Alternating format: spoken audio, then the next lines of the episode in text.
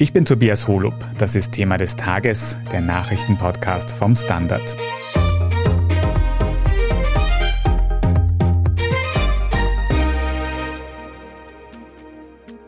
Vier Tage die Woche arbeiten, aber für Vollzeit bezahlt werden. Was für die meisten wie ein Traum klingen dürfte, wird in Großbritannien gerade im großen Stil ausprobiert. Und nicht nur dort. Das Modell der Vier-Tage-Woche beschäftigt ArbeitsforscherInnen auf der ganzen Welt. Ist weniger Arbeiten fürs gleiche Geld also das Arbeitsmodell der Zukunft, auch für Österreich? Oder könnte es doch mehr Nachteile als Vorteile bringen? Und wie werden wir in 10 oder 20 Jahren wirklich arbeiten? Darüber sprechen wir heute. Karin Bauer, du analysierst für den Standard die Karriere- und Arbeitswelt. Und da hören wir jetzt aus Großbritannien wieder vom Modell der Vier-Tage-Woche.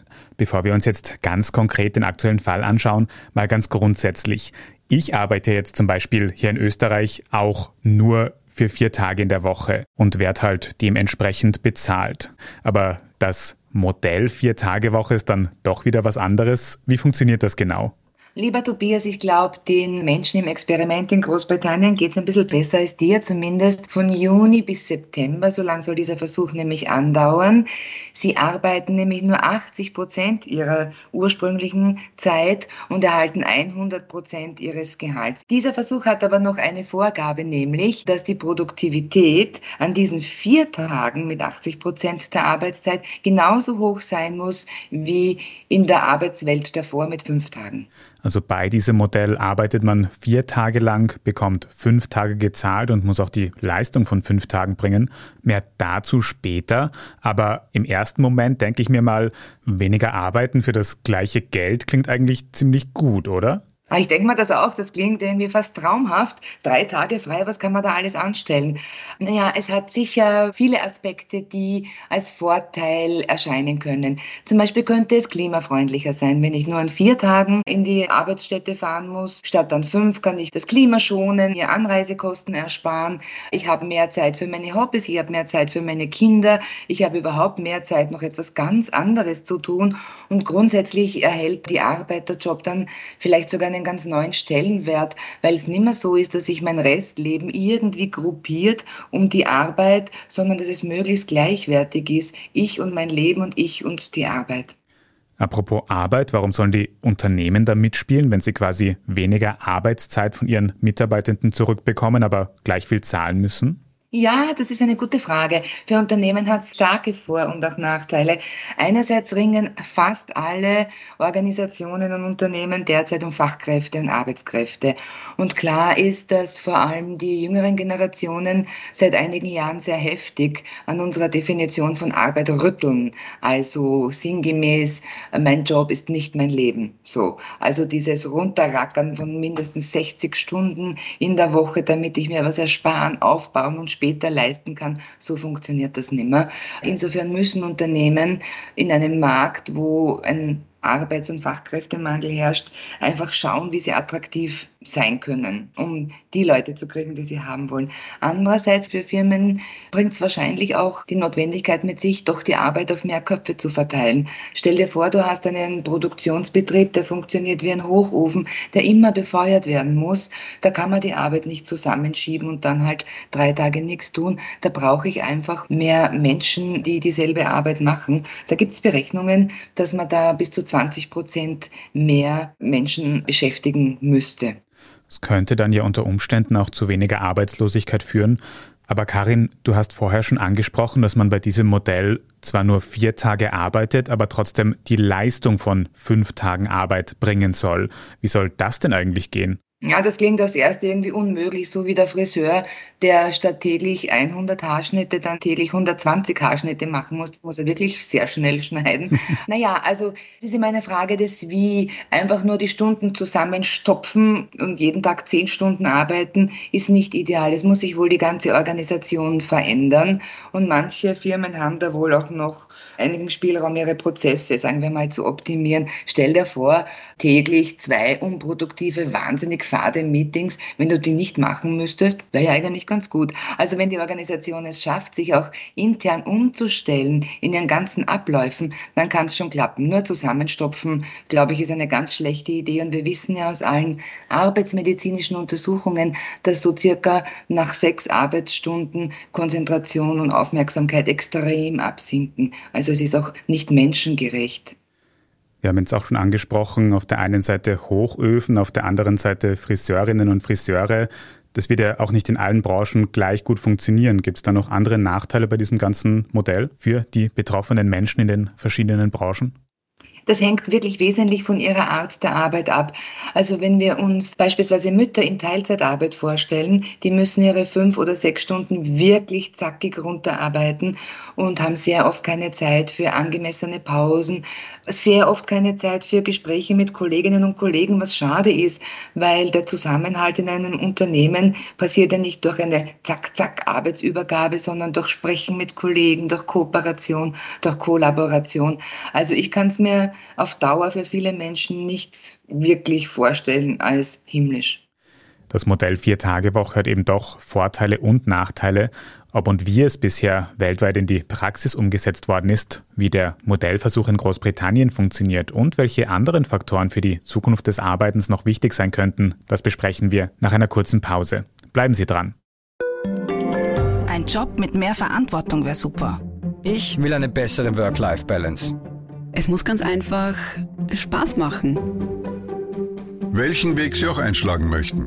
Er beginnt bei den Stellenanzeigen im Standard. Jetzt Jobsuche starten auf Jobs der Standard.at. Karin, wir haben jetzt schon viel über die Vor- und Nachteile von diesem Modell Vier-Tage-Woche gesprochen. Aber ist das Ganze eigentlich praktisch schon mal irgendwo fix eingeführt worden? Gibt es da schon Erfahrungswerte?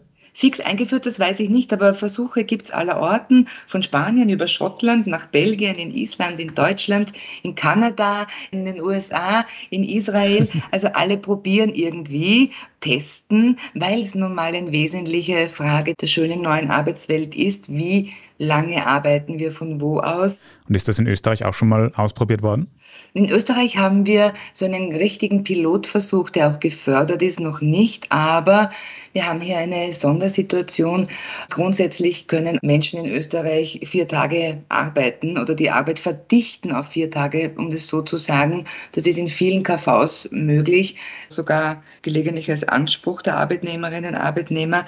Aber da würden einfach nur die Stunden zusammengezogen auf zehn Stunden an vier Tagen gefördert und groß evaluiert und wirklich untersucht wird es in Österreich derzeit nicht. Aber sogar Handwerksbetriebe, die zu wenig Nachwuchs finden, testen gerade in Bundesländern vier Tage Woche, um Lehrlinge zu kriegen beispielsweise. Hast du ein Beispiel für ein österreichisches Unternehmen, das diese vier Tage Woche eingeführt hat?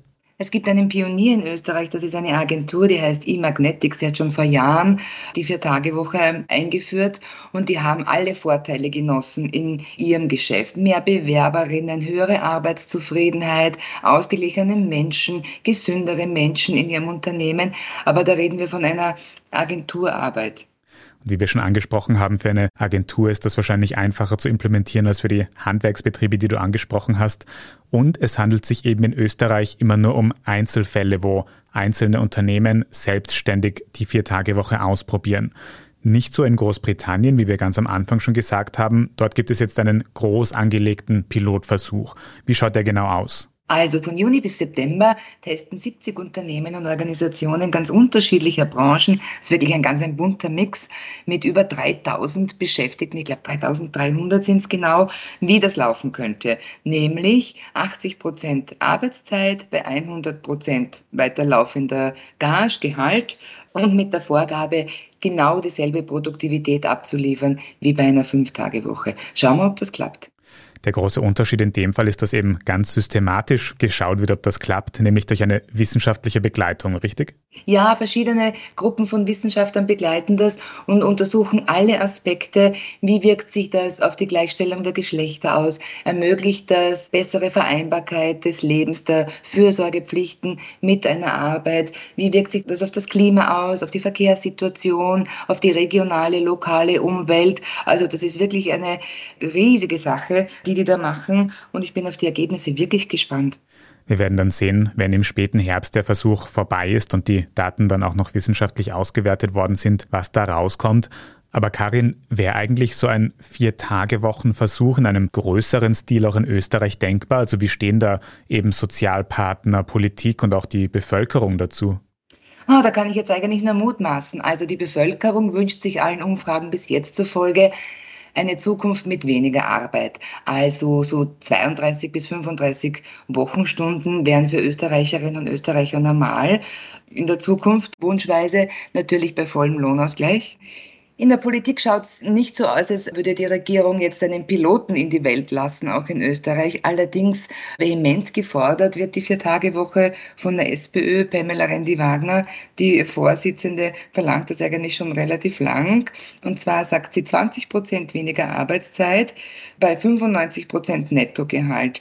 Das soll so laufen, dass das AMS ein Drittel fördert, die Unternehmen ein Drittel zahlen und die Arbeitnehmer ein Drittel vom Gehalt dazu zahlen, damit ich so circa 95 Prozent Nettogehalt komme. Und die rechnen auch vor, und das ist der Punkt, dass da auf eine Million Arbeitnehmerinnen und Arbeitnehmer 100.000 Beschäftigte mehr in den Arbeitsprozess kommen würden. Das sagt uns aber eben, dass der Hochofen, sozusagen Produktionsband, einfach dann mehr Menschen braucht, auf die die Arbeit verteilt wird. Andererseits muss man jetzt wieder sagen, wir haben mehr offene Stellen als Arbeitssuchende in zwei Bundesländern Ländern. Wir haben 140.000 offene Stellen. Im Moment geht sogar die Langzeitarbeitslosigkeit zurück. Ich bin mir nicht ganz sicher, dass das mit dem Arbeitskräfteverhältnis wirklich rechnerisch so hinhauen wird. Wie ist denn deine Einschätzung im Großen und Ganzen? Wir haben jetzt Vorteile und Nachteile gehört. Würde es sich lohnen, auf eine Vier-Tage-Woche umzusatteln in Österreich und überhaupt? Ich glaube, man wird nicht drum herum kommen, viele neue Arbeitsmodelle in die Welt zu bringen und anzubieten. Unternehmen werden das einfach tun müssen, weil junge Menschen, die gut ausgebildet sind und die benötigt werden, einfach nicht mehr sagen, ich arbeite so wie meine Mama oder meine Oma. Und wie die Modelle jeweils ausschauen, bin ich schon sehr gespannt. Aber flächendeckend so eine Schuhgröße für alle und alles, das wird es nicht sein. Was gibt es denn da noch für andere Ansätze oder wichtige Aspekte? Oder anders gefragt, was denkst du, wie die Arbeitswelt in Österreich in zehn Jahren von jetzt ausschauen könnte? Was wir im Moment sehen, ist eigentlich eine riesige Spaltung in der Arbeitswelt. Ich formuliere es extrem. Wir haben einerseits die Arbeiterinnen, Arbeiter in der Plattformökonomie, ich sage jetzt Stichwort Essenslieferantinnen, die teilweise ganz schlechte Arbeitsbedingungen haben. Und dann haben wir so ein schmales Segment von extrem gesuchten Menschen, ich sage das extremes Stichwort Developerinnen und Developer im Softwarebereich, die quasi verlangen können, was sie wollen, die arbeiten können, wie und was sie wollen, die wechseln können, wann sie wollen. Ich glaube, eine der großen Herausforderungen wird tatsächlich im sozialen Bereich sein, im Bereich des Findens eines Ausgleichs zwischen den extrem heterogenen Gruppen an Menschen und an welche Arbeit sie herankommen und welche Arbeit sie tun müssen oder dürfen. Und da wird natürlich auch Digitalisierung und Automatisierung weiter hineinspielen. Wahrscheinlich kann man mit ziemlicher Sicherheit sagen auch, dass die Flexibilisierung voranschreiten wird. Es wird Flexibilisierung punkto Arbeitszeiterfassung geben, vermutlich. Wenn du zehn Jahre nennst, in den kommenden zehn Jahren, vielleicht kommen dann andere Kontrollsysteme, hoffentlich kommen Schutzsysteme auch für Arbeitnehmerinnen und Arbeitnehmer, die mitziehen mit dieser Entwicklung. Was auch auf dem Prüfstand steht, sehr wahrscheinlich, wenn wir über die Zukunft unserer Arbeitswelt reden, sind auch die Systeme, ich nenne das starre System, hier angestellt, hier selbstständig, die Zeiten, wo Menschen einen lebenslangen Job mit einer einzigen Ausbildung machen, sind ja vorbei.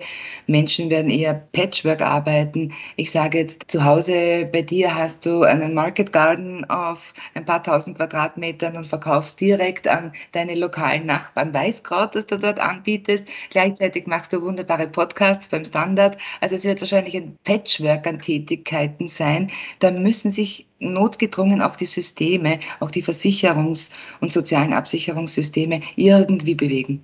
Also es ist so viel in Bewegung, eigentlich ist fast alles vorstellbar. Vieles ist vorstellbar. Ganz konkret wird in Großbritannien jetzt eben wieder die Vier-Tage-Woche ausprobiert und wir schauen gespannt, was da herauskommt. Bevor ich mich jetzt wieder um ein Nebenerwerbsweißkraut kümmere, wie du gesagt hast, vielen Dank für diese Einschätzung, Karin Bauer. Sehr gerne, ich danke dir. Wir besprechen jetzt gleich noch, wie und warum der Rechnungshof aktuell die ÖVP-Finanzen kritisiert. Wenn Ihnen diese Folge von Thema des Tages gefallen hat, dann können Sie uns ja in der Zwischenzeit auf Ihrer liebsten Podcast-Plattform abonnieren und am besten auch gleich eine gute Bewertung dort lassen. Das hilft uns wirklich sehr. Vielen Dank dafür. Jetzt aber dranbleiben, wir sind gleich zurück mit den Meldungen. Guten Tag, mein Name ist Oskar Bronner. Ich habe damals den Standard gegründet, damit man sich auf Basis unabhängiger Berichterstattung die eigene Meinung bilden kann. Guten Tag, mein Name ist Pony73 und ich poste beim Standard, weil ich genau das dort machen und meine Meinung auch sagen kann. Der Standard, der Haltung gewidmet. Und hier ist, was Sie heute sonst noch wissen müssen. Erstens, der österreichische Rechnungshof hat heute Freitag die Parteienfinanzen der ÖVP kritisiert. Fabian Schmidt aus der Standard Innenpolitikredaktion, was ist der grundsätzliche Vorwurf? Also es lässt sich eigentlich so zusammenfassen, dass der Rechnungshof der ÖVP nicht glaubt, was deren Rechenschaftsbericht 2019 betrifft. Also das ist eine ganze Menge an Indizien angeführt, warum zum Beispiel der Wahlkampf in diesem Jahr teurer gewesen sein soll, dass Spenden nicht erwähnt wurden, dass Dinge falsch abgerechnet wurden etc. Also das ist wirklich ein bislang einmaliger Vorgang, dass der Rechnungshof einen Bericht einer Partei so zerfleddert. Um welche konkreten Indizien geht es da? Also welche Finanzbereiche betrifft das? Also es betrifft eigentlich vieles, das wir schon recht gut kennen, zum Beispiel eben aus der Umfragenaffäre der Causa Beinschab. Da sagt man eben, da waren parteipolitische Umfragen, die nicht abgerechnet wurden, die nicht erwähnt wurden. Auch diese ganze Kiste jetzt rund um den Seniorenbund, da geht es eben darum, ist er ein Verein oder ist er eine Parteiorganisation gehört der zur Partei, da sagt der Rechnungshof, der gehört eindeutig zur Partei und da müsste man viel mehr transparent machen.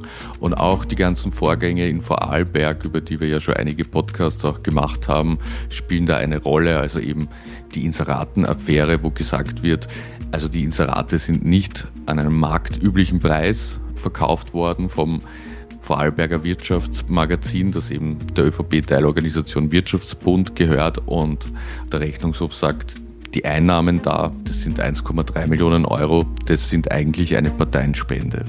Wie wird der Rechnungshof da jetzt konkret verfahren? Wie geht es weiter?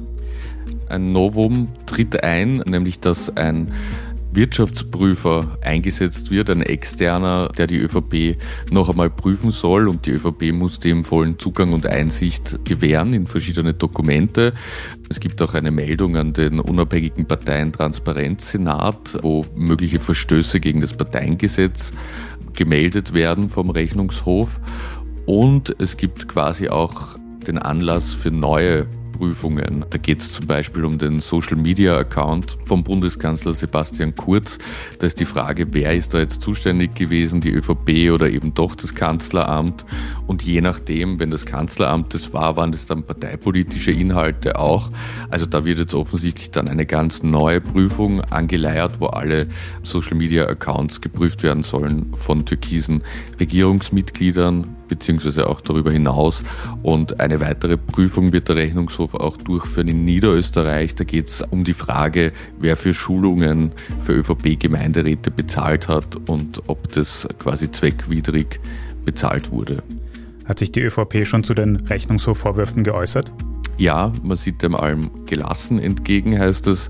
Und man ist voll kooperativ und vertraut auch auf die Richtigkeit der eigenen Angaben. Also wie so meist sieht die ÖVP keine Fehler bei sich. Fabian, kannst du in aller Kürze für uns einschätzen, kommentieren, wie schwerwiegend diese Vorwürfe für die ÖVP jetzt wirklich sind? Also ich glaube, das ist schon katastrophal für die ÖVP, weil der Rechnungshof eine sehr angesehene Institution ist, der noch dazu geleitet wird von Margit Kraker, die in der ÖVP lange Karriere gemacht hat, bevor sie Rechnungshofpräsidentin wurde. Das ist jetzt nicht so wie zum Beispiel bei der WKSDA, dass man da leicht Angriffspunkte finden könnte, wobei man es bei der WKSDA auch nicht so leicht findet, aber beim Rechnungshof ist es wirklich, wirklich absurd, durch eben die Personalie von Kraker da irgendwelche parteipolitischen Motive zu vermuten. Und es ist halt schwarz auf weiß wirklich von einer der renommiertesten Institutionen in diesem Land die Feststellung, dass die ÖVP nicht die Wahrheit sagt und ganz merkwürdige Aktivitäten setzt, was ihre Finanzierung betrifft. Und das ist schon sehr heftig und die Opposition hat auch gleich Neuwahlen gefordert. Fabian Schmidt, vielen Dank. Danke. Wir machen weiter mit den Meldungen. Zweitens. In den USA hat der zuständige Parlamentarische Untersuchungsausschuss den Ex-Präsidenten Donald Trump als verantwortlich für die Erstürmung des US-Kapitols bezeichnet. Der Ausschuss hat gestern Donnerstag in einer ersten öffentlichen Anhörung Aussagen und Material vorgelegt. Dadurch wird Trump weiter belastet. Demnach habe er den Aufstand herbeigeführt und angestachelt, um die Machtübergabe an seinen Nachfolger Joe Biden zu verhindern, wie die republikanische Abgeordnete Liz Cheney sagte. Der Ausschussvorsitzende spricht gar von einem Putsch und Ex-Justizminister William Barr hat darüber hinaus bekräftigt, dass es bei der US-Präsidentschaftswahl 2021 entgegen Trumps Aussagen keine Anzeichen für Wahlbetrug gab.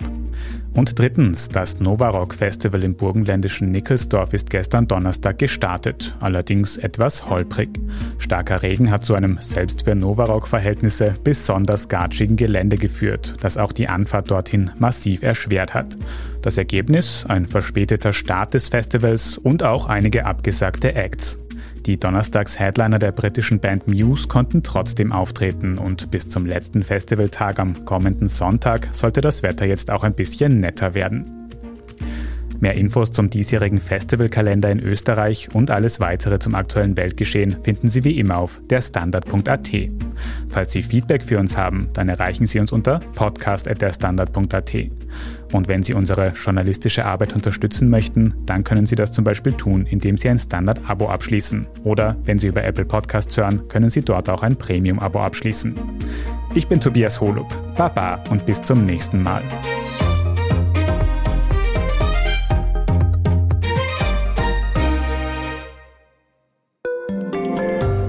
Kleine Wohnung im Zentrum, das wär's. Ich will ein richtiges Zuhause für meine Familie. Mein Traum, ein Haus am See. Was auch immer Sie suchen, Sie finden es am besten im Standard. Jetzt Immosuche starten auf Immobilien der Standard.at.